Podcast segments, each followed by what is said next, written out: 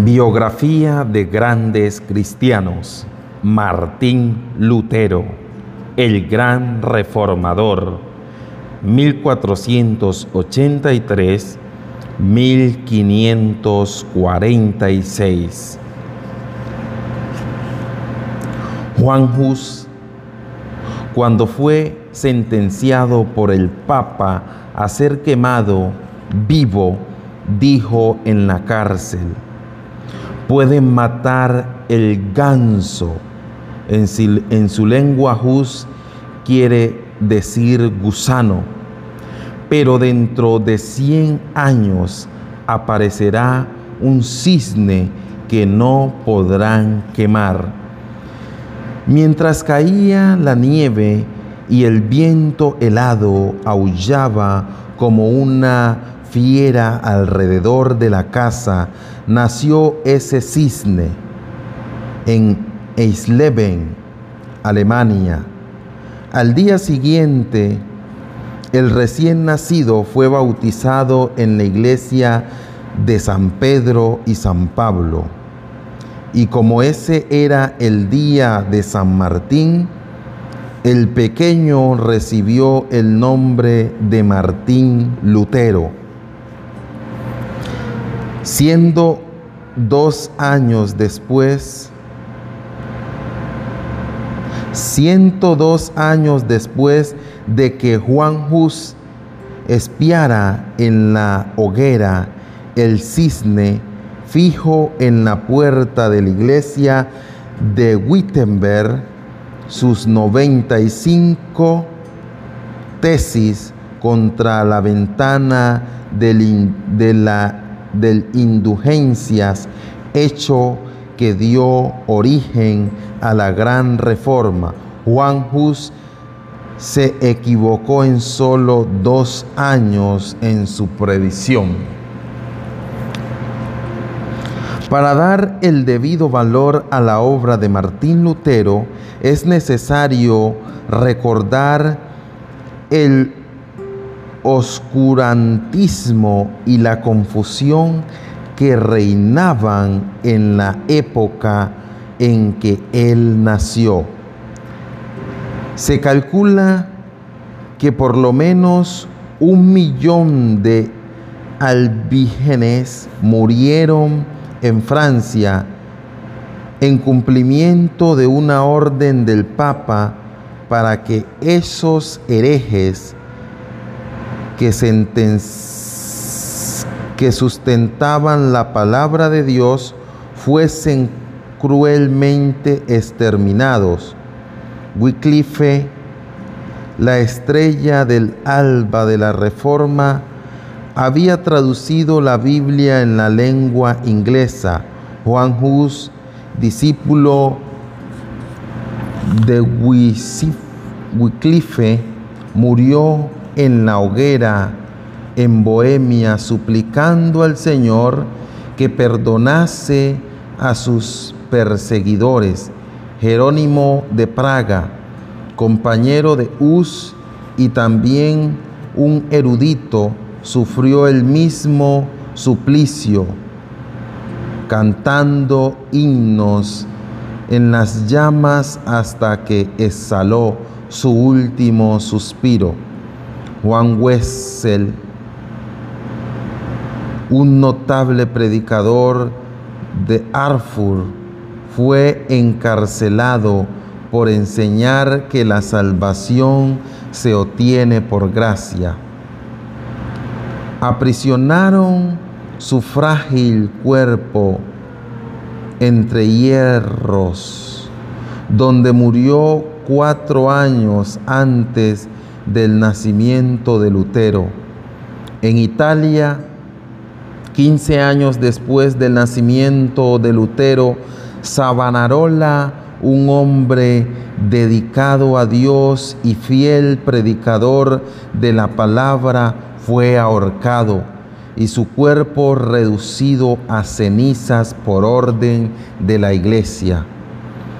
Fue en tal época que nació Martín Lutero, como muchos de los hombres más célebres pertenecía a una familia pobre. Solía, solía decir, soy hijo de campesinos. Mi, mi padre, mi abuelo y mi bisabuelo fueron verdaderos campesinos. Luego añadía, tenemos tanta razón para vanagloriarnos de nuestra ascendencia como tiene el diablo para avergonzarse de su linaje angelical. Los padres de Martín tuvieron que trabajar sin descansar para poder vestir, alimentar y educar a sus siete hijos. El padre trabajaba en las minas de cobre y la madre, además de atender a sus quehaceres domésticos, transportaba leña sobre sus espaldas desde el bosque. Sus padres no solo se interesaban por el desarrollo físico e intelectual de sus hijos, sino también por su desenvolvimiento espiritual. Cuando Martín tuvo uso de razón, su padre le enseñó a arrodillarse por las noches al lado de su cama antes de acostarse y rogaba a Dios que hiciese que el niño recordara el nombre de su creador. Eclesiastés 12.1. Su madre era sincera y devota, así pues enseñó a sus hijos que considerasen a todos los monjes como hombres santos y a todas las violaciones de los reglamentos de la iglesia como transgresiones de, los, de las leyes de Dios. Martín aprendió los diez mandamientos y el Padre nuestro a respetar la santa sede de la distante y sagrada Roma y a mirar como reverencia cualquier hueso o fragmento de ropa que hubiese pertenecido a algún santo. Sin embargo, su religión se basaba más en que Dios era un juez vengativo que un amigo de los niños. Siendo ya adulto, Lutero escribió, me estremecía y me ponía pálido al oír mencionar el nombre de Cristo, porque me habían enseñado a considerarlo como un juez escolerizado, encolerizado. Nos habían enseñado que nosotros mismos debíamos hacer propiciación por nuestros pecados, que no podemos compensar suficientemente nuestras culpas, sino que es necesario recurrir a los santos del cielo y clamar a María para que interceda a nuestro favor, desviando de nosotros la ira de Cristo. El padre de Martín, sintiéndose muy satisfecho con los trabajos escolares de su hijo en la villa donde vivían, decidió mandarlo cuando cumplió los 13 años de edad a la escuela franciscana de la ciudad de Mandenburgo. Un joven se presentaba con frecuencia al confesionario donde el sacerdote le imponía penitencias y lo obligaba a a practicar buenas obras a fin de obtener la absolución. Martín se esforzaba incansablemente por conseguir el favor de Dios mediante la piedad y ese mismo deseo lo llevó más tarde a la vida del convento.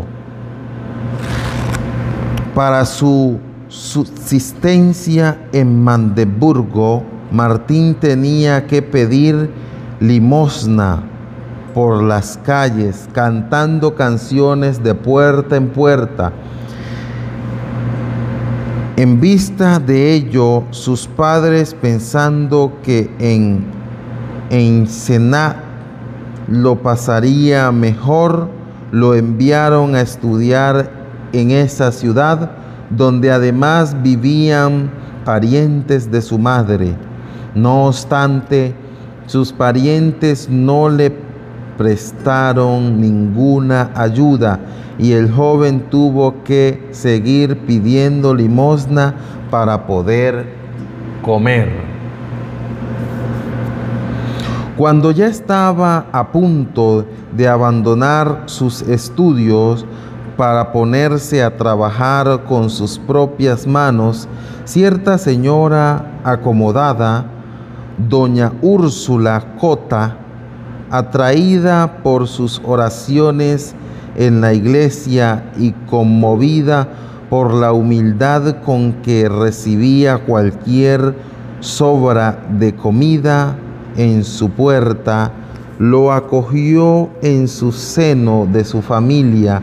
Por vez primera Lutero conoció lo que era la abundancia. Años más tarde, se refirió a la ciudad de Eisená como la ciudad bien amada. Cuando Lutero se hizo famoso, uno de los hijos de la familia Cota fue a cursar sus estudios en Wittenberg y Lutero lo recibió en su casa. Cuando vivió en la casa de doña Úrsula, su afectuosa madre adoptiva, Martín hizo progresos muy rápidos recibiendo una sólida educación. Su maestro Juan Tebunius era un hombre culto y de método esmerado. No maltrataba a sus alumnos como lo como lo hacían los demás maestros. Se cuenta que al encontrarse con los muchachos de su escuela, los saludaba quitándose el sombrero. ¿Por qué? Nadie sabía si entre ellos había futuros doctores, regentes, cancilleres o reyes. Para Martín el ambiente de la escuela y del hogar le fue favorable para formar un carácter fuerte e inquebrantable tan necesario para enfrentar a los más temibles enemigos de Dios. Martín Lutero era más sabio y devoto que los demás muchachos de su edad. Refiriéndose a ese hecho, doña Úrsula a la hora de su muerte dijo que Dios había bendecido su hogar en abundancia desde el día en que Lutero entró a su casa. Mientras tanto, los padres de Martín habían prosperado algo económicamente. El padre había alquilado un horno para la fundición de cobre y después compró otros dos. Había sido el electo concejal de su ciudad y comenzó a hacer planes para educar a sus hijos. Sin embargo, Martín nunca se avergonzó de los días de sus pruebas y de su miseria. Al contrario, los consideraba como la manera de Dios que lo había guiado, dirigiéndolo y preparándolo para su gran obra. Nadie puede en la edad madura encarar seriamente y con ahínco las vicisitudes de la vida si no aprende por experiencias mientras es joven. A los 18 años Martín deseaba estudiar en una universidad su padre, reconociendo la capacidad de su hijo, lo envió a Esfur, que era entonces el centro intelectual del país donde cursaban sus estudios más de mil estudiantes. El joven estudió con tanto ahínco que al fin del tercer semestre obtuvo el grado de bachiller en filosofía. A la edad de 21 años alcanzó el segundo grado académico, el de doctor en filosofía. Los estudiantes, profesores y autoridades le rindieron significativo homenaje Dentro de los muros de Erfurt había 100 predios pertenecientes a la iglesia, incluyendo ocho conventos. Había también una importante biblioteca que era de la universidad donde Lutero pasaba todo su tiempo donde Lutero pasaba todo su tiempo disponible. Sin embargo, rogaba con fervor a Dios que le prodigase su bendición en sus estudios. Él acostumbraba a decir, orar bien es, el es la mejor parte de los estudios. Sobre el sobre él escribió cierto colega. Cada mañana él precede sus estudios con una visita a la iglesia y con una oración a Dios. Su padre, deseando que Martín llegara a ser abogado y se volviese célebre, le compró el Corpus Juris, gran obra de jurisprudencia de mucho valor. Sin embargo, el alma de Lutero deseaba ardientemente a Dios por encima de todas las cosas. Varios acontecimientos influyeron en él, induciéndolo a entrar a la vida monástica, decisión que llenó de profunda tristeza a su padre y horrorizó a sus compañeros de la universidad. Primero, en la biblioteca se encontró con el maravilloso libro de los libros, la Biblia completa en latín. Hasta entonces Lutero había creído que las pequeñas porciones escogidas por la iglesia para que se leyesen los domingos era toda la palabra de Dios. Después de leer la Biblia durante un largo rato, exclamó, oh, si la providencia me diese un libro como este, solo para mí. Al seguir leyendo las escrituras, su corazón comenzó a percibir la luz que que irradia de la palabra de Dios y su alma a sentir aún más sed de Dios. Al tiempo de graduarse de bachiller, las largas horas de estudio le ocasionaron una enfermedad que lo llevó al borde de la muerte. De esa manera, su hambre por la palabra de Dios quedó aún más enraizada en el corazón de Lutero. Algún tiempo después de esa enfermedad, Estando de viaje para visitar a su familia, lo atacaron a espada y dos veces estuvo al borde de la muerte antes de que un cirujano llegase a curarle la herida. Para Lutero la salvación de su alma sobrepasaba cualquier otro anhelo. Cierto día, uno de sus íntimos amigos de la universidad fue asesinado. Ah, exclamó Lutero horrorizado, ¿qué habría sido de mí si hubiese sido llamado de, e, de esta a la otra vida tan inesperadamente? Pero de todos esos acontecimientos, el que más le estremeció el espíritu fue el que experimentó durante una terrible tempestad eléctrica cuando regresaba de visitar a sus padres. No tenía dónde guardarse.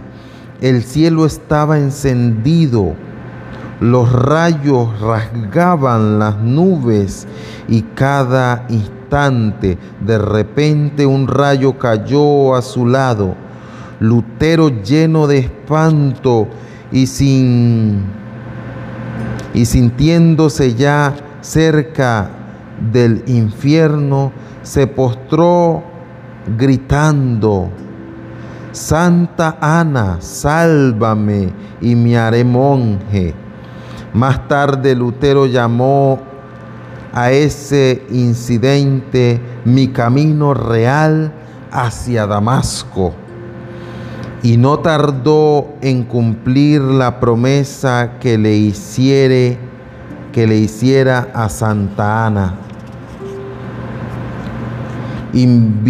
invitó entonces a sus compañeros para que cenasen con él después de la comida, mientras sus amigos se divertían convirtiéndose, conversando y oyendo música, les anunció de repente que de ahí en adelante podía, podrían considerarlo muerto, pues que iba a entrar al convento. En vano sus compañeros trataron de disuadirlo de su proyecto. En la oscuridad de esa misma noche, el joven Lutero, al cumplir sus 22 años de edad, se dirigió al convento de los agustinos, tocó la puerta, se abrió y entró. El profesor admirado y festejado la gloria de la universidad que había pasado días y noches inclinado sobre los libros, se convertía ahora en un hermano augustino.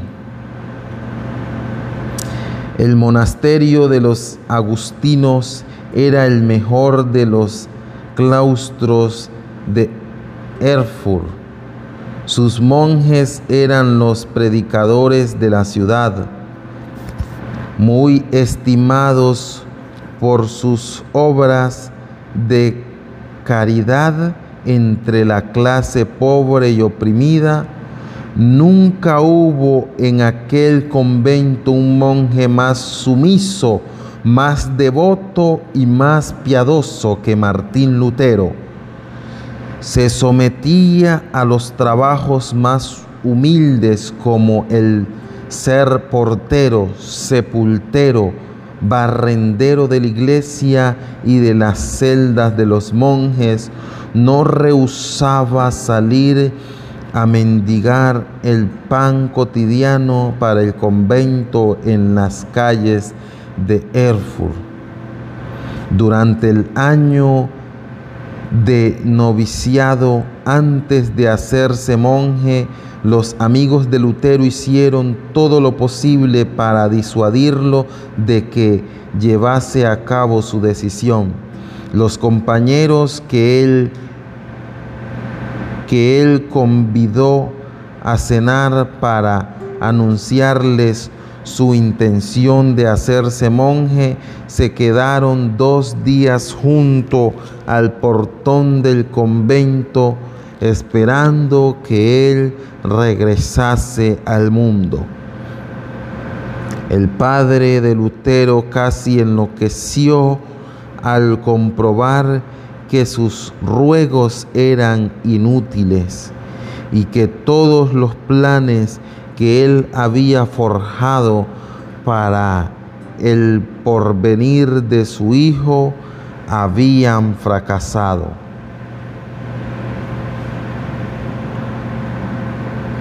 Lutero se disculpaba diciendo, hice una promesa a Santa Ana para salvar mi alma. Entré al convento y acepté ese estado espiritual solamente para servir a Dios y agradarle durante la eternidad. Sin embargo, demasiadas ilusiones se había hecho Lutero después de procurar crucificar la carne con ayunos prolongados, imponiéndose las más severas privaciones y realizando un sinnúmero de vigilias, halló que encerrado en su celda todavía tenía que luchar contra los malos pensamientos. Su alma clamaba, Dadme santidad o muero por toda la eternidad. Llevadme al río de las aguas puras y no a esas manantiales de aguas contaminadas. Conducidme a las aguas de vida que salen del trono de Dios. Cierto día Lutero encontró en la biblioteca del convento una vieja Biblia en latín, sujetada a la mesa por una cadena. Para él esta fue un tesoro infinitamente mejor que todos los tesoros literarios del convento. Estuvo tan embebecido leyéndola que durante semanas enteras dejó de repetir las oraciones diurnas de la orden, luego despertado por la voz de su conciencia, Lutero se arrepintió de su negligencia. Era tal su remordimiento que no podía dormir se apresuró entonces a enmendar su error y puso en ello tanto empeño que hasta se olvidaba de tomar sus alimentos. En esas circunstancias, enflaquecido al máximo por tantos ayunos y vigilias, se sintió oprimido por los temores hasta llegar a perder los sentidos y caer al suelo. Así lo hallaron los otros monjes y quedaron admirados de nuevo por su piedad excepcional. Lutero solo recobró el conocimiento cuando un grupo de frailes del coro lo rodeó cantando la suave armonía que llegó hasta el alma y le despertó del espíritu.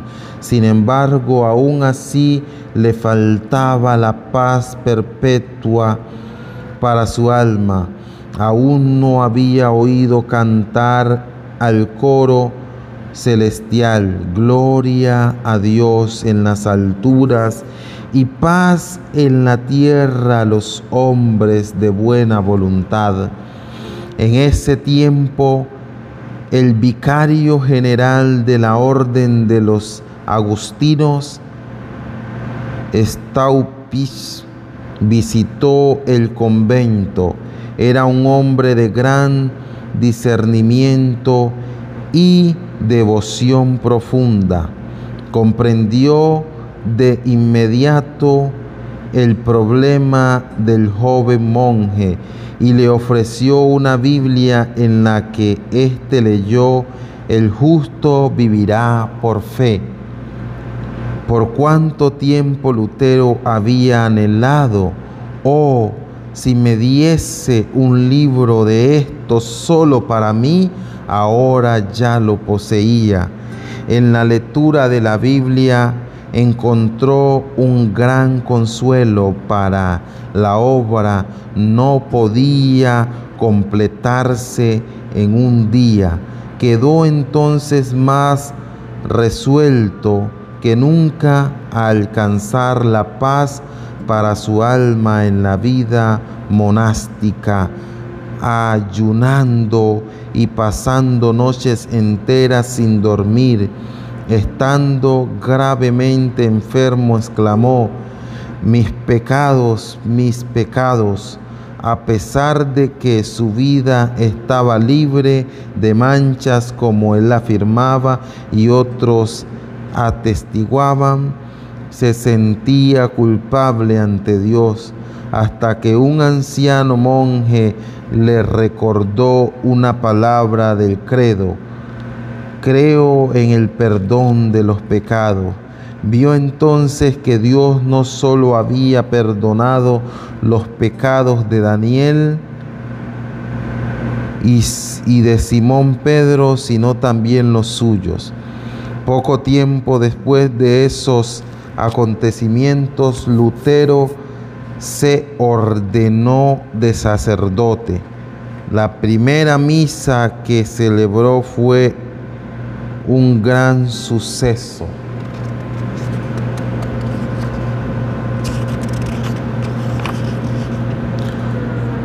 Su padre, que no lo había perdonado desde el día en que él había abandonado sus estudios de jurisprudencia.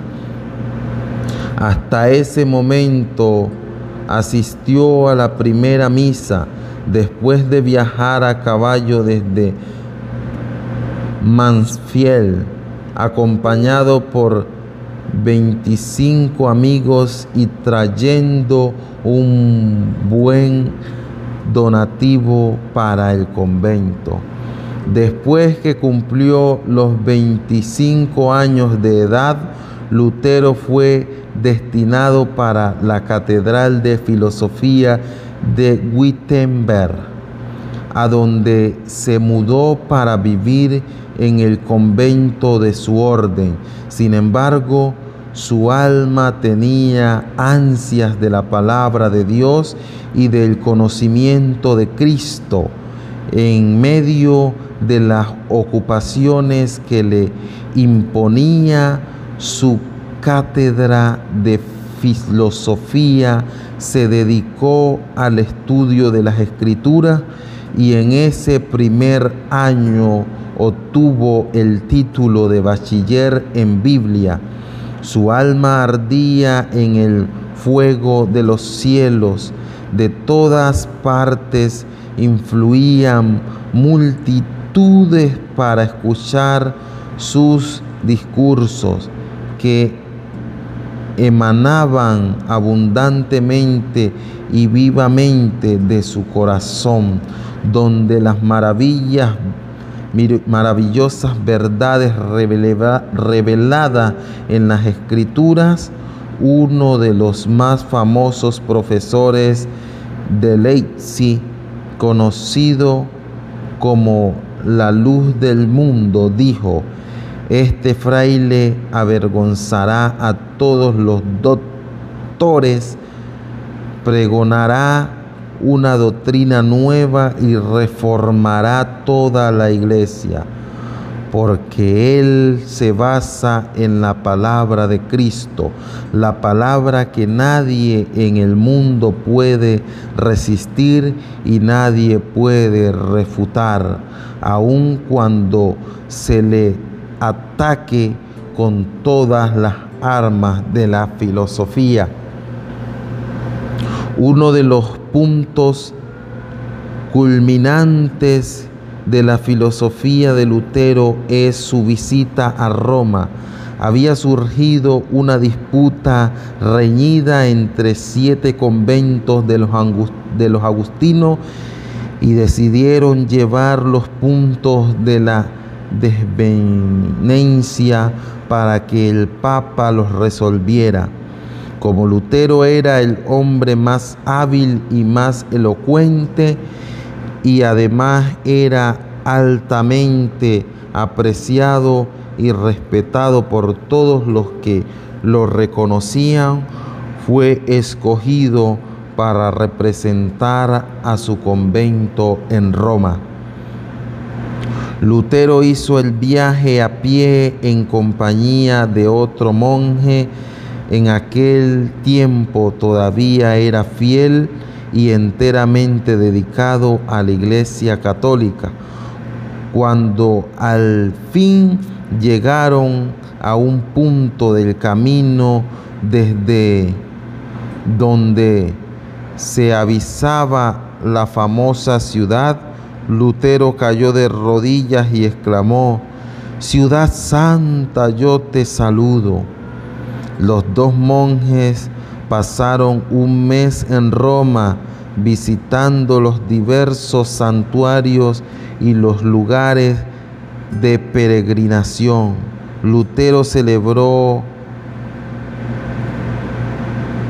misa diez veces.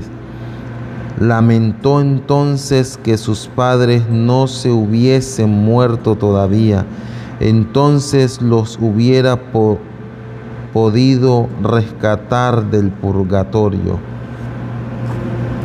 Un día al sufrir la santa escalinata de rodillas, un día al subir la santa escalinata de rodillas a fin de ganarse la indulgencia del jefe de la iglesia prometida por ese sacrificio, resonaron en sus oídos con voz de trueno las palabras de Dios.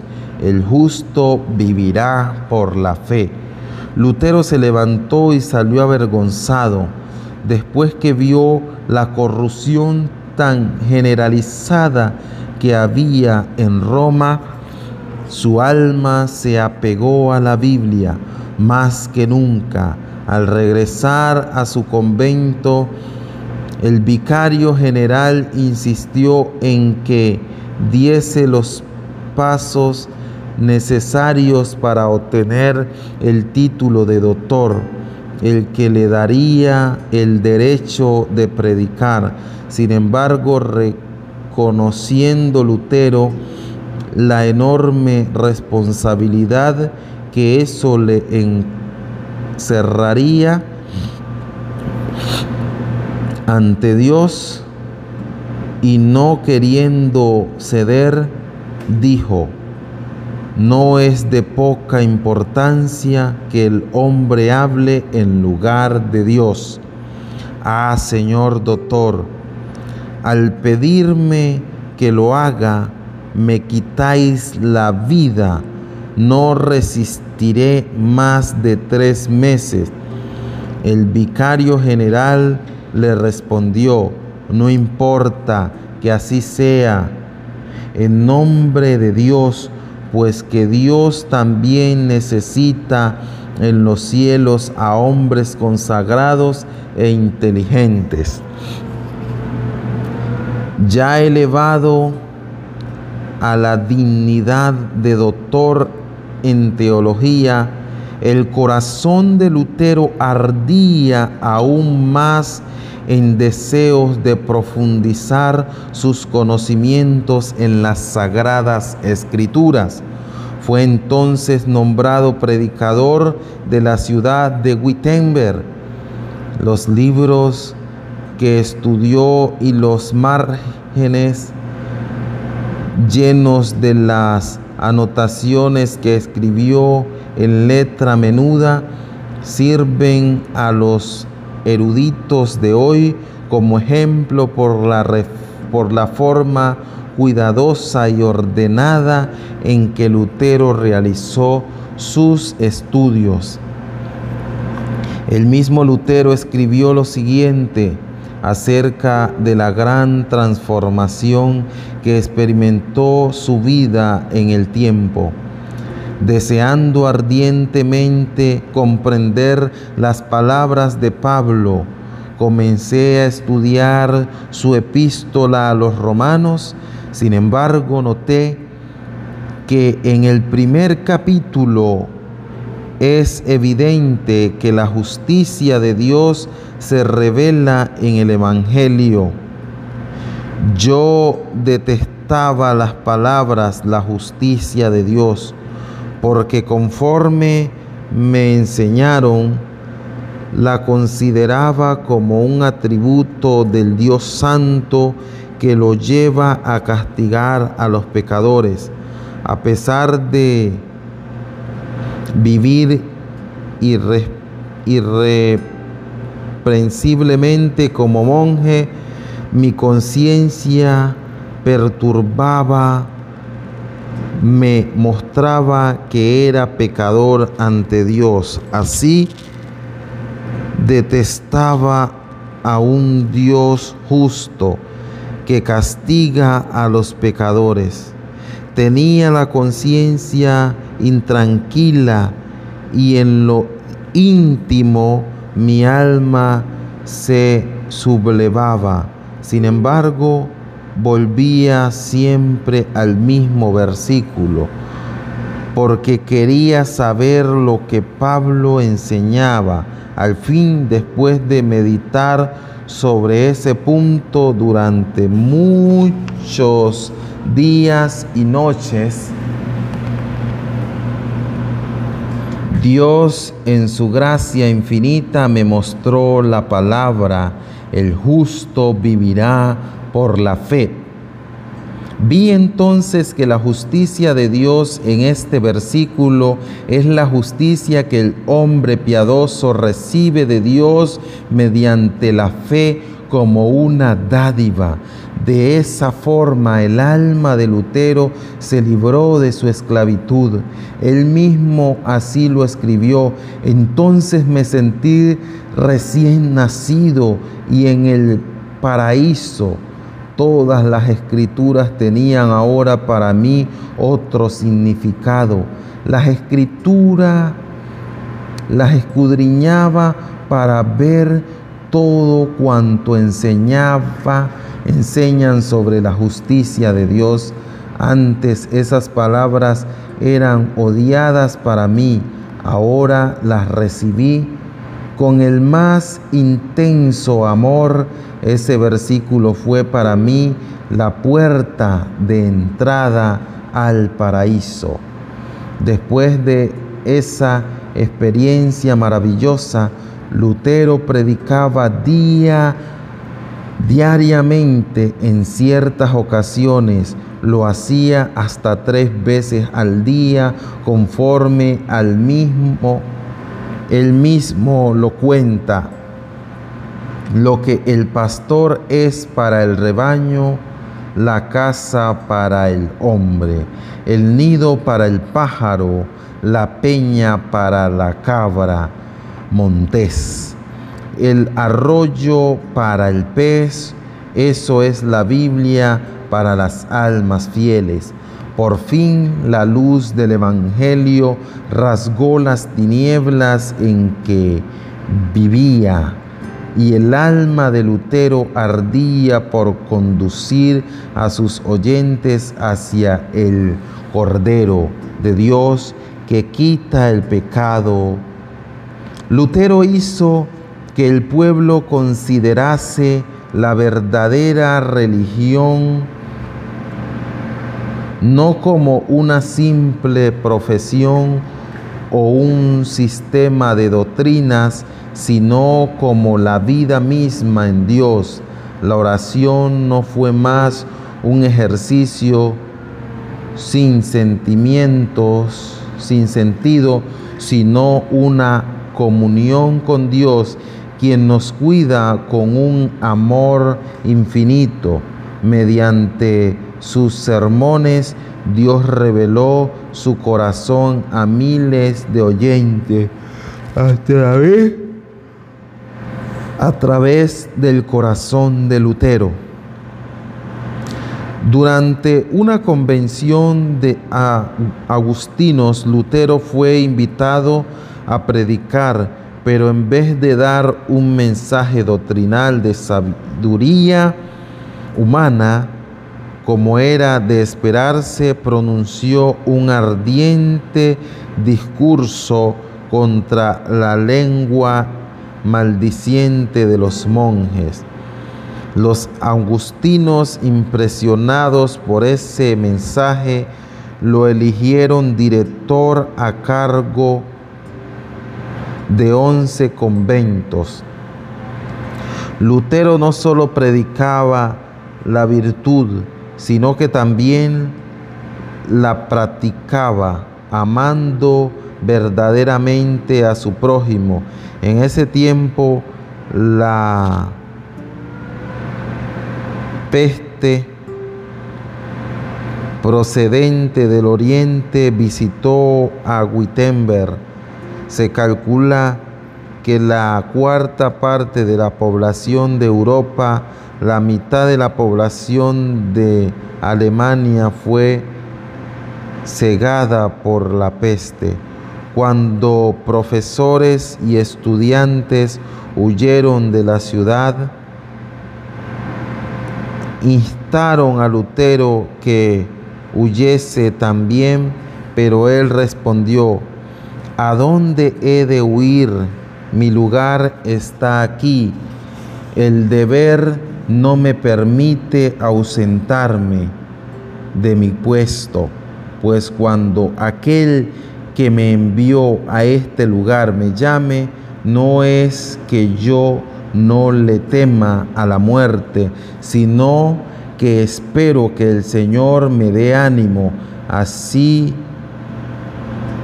era como Lutero ejercía su ministerio guiando el alma y el, cora y el cuerpo a sus semejantes durante un tiempo de aflicción y angustia universales. La fama del joven monje se esparció hasta muy lejos. Entonces,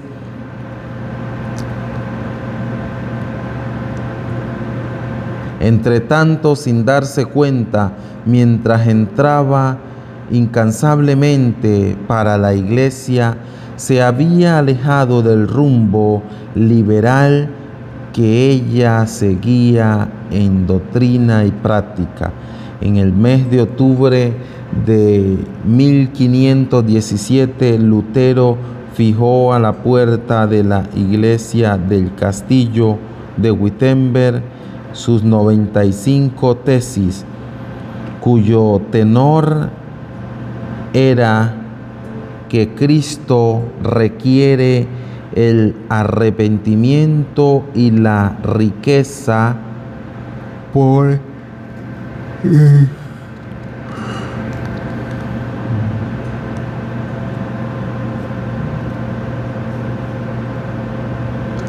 por el pecado cometido y no la penitencia. Lutero fijó sus tesis o proposiciones para un debate público en la puerta de la iglesia, como era costumbre en ese tiempo, pero, pero esas tesis escritas en latín fueron enseguida traducidas al alemán, al holandés y al español antes de transcribir un mes para sorpresa de Lutero, sus tesis ya habían llegado a Italia y hacían temblar los cimientos del viejo edificio de Roma. Fue como consecuencia de ese acto de fijar 95 tesis en la puerta de la iglesia de Wittenberg que nació la reforma, es decir, que fue eso, lo que dio origen al gran movimiento de almas que en todo el mundo ansiaban volver a la fuente pura, a la palabra de Dios. Sin embargo, Lutero no atacó a la Iglesia Católica, al contrario, salió en defensa del Papa contra los verdaderos contra los vendedores de indulgencia.